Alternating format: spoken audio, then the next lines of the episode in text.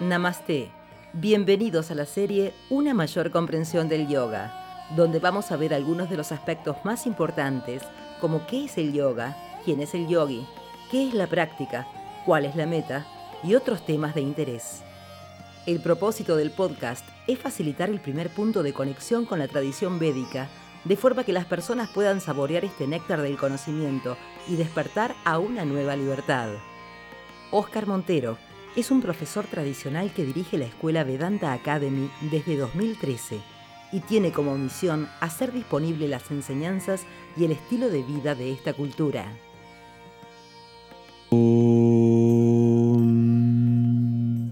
Asatoma Satgamaya Tamasoma Gamaya Mrtyorma Amritangamaya Om Shanti Shanti Shanti Harihi Om.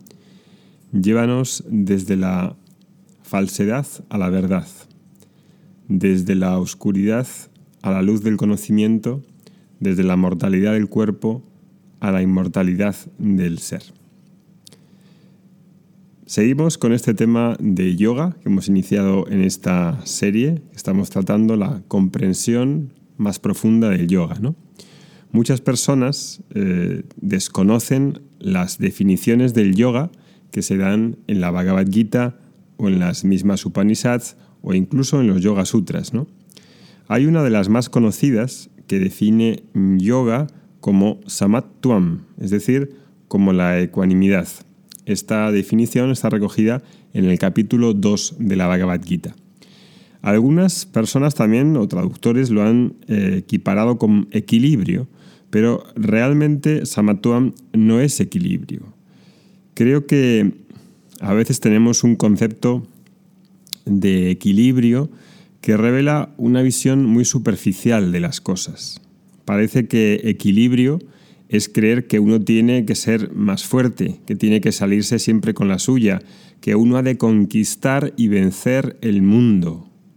Es una visión que desde luego ha sido cultivada o cocida a fuego lento desde hace ya casi dos siglos con las filosofías positivistas, que son en definitiva la nueva religión y en el sentido negativo de religión de la humanidad. En esta visión del equilibrio, una persona que sigue el yoga puede parecer que no ha de mostrar emociones. Imagínate un profesor de yoga si siente rabia. Eso no sería adecuado, ¿verdad? Y eso es absurdo completamente porque las emociones humanas, como tantas veces hemos dicho, no son dolencias, no son fenómenos psicológicos que yo debería resolver. Todas las emociones humanas tienen una razón de ser y un propósito al ser creadas. La rabia que me llega y que siento puede tener el propósito para que yo pare a una persona invasiva y necesite colocar límites. Y ahí la rabia tiene una utilidad. También es una fuerza que me ayuda a superar miedos. Los griegos tenían esto muy claro no suprimían las emociones como la rabia o como la ira. La rabia en sí no es el problema, sino que surja en un momento inadecuado y que no consiga lidiar con ella. Samatuam, la ecuanimidad, no es la ausencia de emociones. Hay muchos versos, de hecho, que describen al yogi y al sabio como la persona Atma Trishtaha, la persona satisfecha en sí mismo, entera en sí mismo. En la vida, al menos aquí en la Tierra, no sabemos si en Marte, el problema es que hay opuestos. Esos opuestos están ahí, hay dualidad. Yo no puedo decir que la dualidad no existe empíricamente. La dualidad existe y hay opuestos. Y esos opuestos necesito saber lidiar con ellos sin ser una víctima. Pero lidiar no quiere decir aguantar. Aguantar no es samatuam, aguantar no es yoga. en muchas clases de yoga y yengar, yo cuando tomaba las clases con mi antiguo profesor, muchas veces había que aguantar y aguantar Shirsasana 20-30 minutos a base de aguantar los muslos atrás, el coxis hacia adelante. Y aguantar no es lidiar bien. Aguantar en realidad es somatizar. Y si voy con ese abordaje de equilibrio como ser el más fuerte del mundo, el que va a conquistar, el que va a hacer todo lo que quiera, en algún momento en nuestra vida vamos a pagar un precio muy alto por aguantar, porque tarde o temprano el mundo nos muestra que no somos tan fuertes como nos gustaría creer. Y por eso la filosofía positivista tiene que controlarlo todo, tiene que definir cómo es el mundo, cómo va a ser mi día, cómo voy a imaginar, cómo las personas me tratan. Tengo que pintar antes de que salga a la calle todo lo que me va a ocurrir. Y lo define, en realidad, porque está cagado de miedo.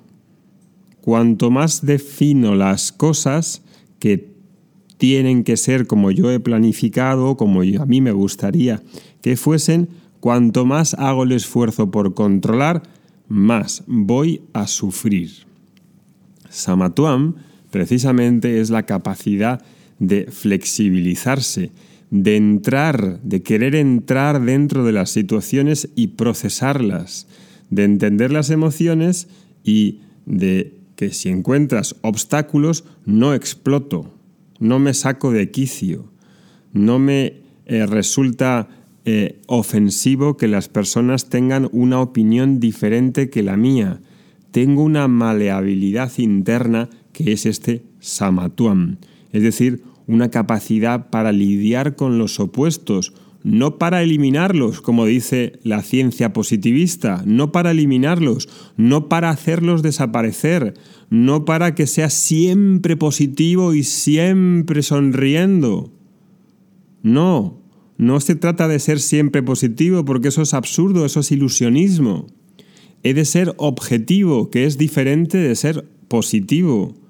Puedo ser positivo y muy positivo y muy optimista y no reconocer que hay un problema que he de lidiar con él, con mi pareja, con la familia, con los hijos, con el trabajo y que necesita una respuesta fáctica y no imaginar que todo está bien, que todo me va a salir bien. Si lo que necesito es hacer algo, a lo mejor resolver algo, darme cuenta de que hay algo que hacer. Eso también es Samatuam. Samatuam no es optimista, Samatuam no es aguantar, es lidiar bien fácticamente con los opuestos y las situaciones que surgen en mi vida porque comprendo, si estudio Vedanta, que la felicidad y la paz está más allá de las cosas en realidad, no está en los objetos del mundo y por lo tanto tengo el espacio para lidiar con las personas y las cosas que son diferentes que yo, las personas que tienen opiniones diferentes que la mía. Samatuam es una definición de yoga, una de las más importantes si no la conocías. En el curso de los Yoga Sutras, que hemos empezado recientemente, todos los viernes en directo estamos viendo sutra a sutra qué es el yoga, qué es la práctica, qué es la maestría de la mente, qué es la meditación, Todas estas cosas que aparecen como un pupurrí en la sociedad, todas mezcladas, muchas veces sin ningún tipo de discernimiento, eso es lo que tratamos de ver viendo un texto clásico, un texto antiguo, un, texto que tiene una sabiduría que no está muchas veces disponible en nuestro mundo moderno. Conocer todas esas cosas es de lo más práctico que hay. ¿Qué coste tiene para una persona pensar que el yoga es parar la mente y no pensar o no tener emociones.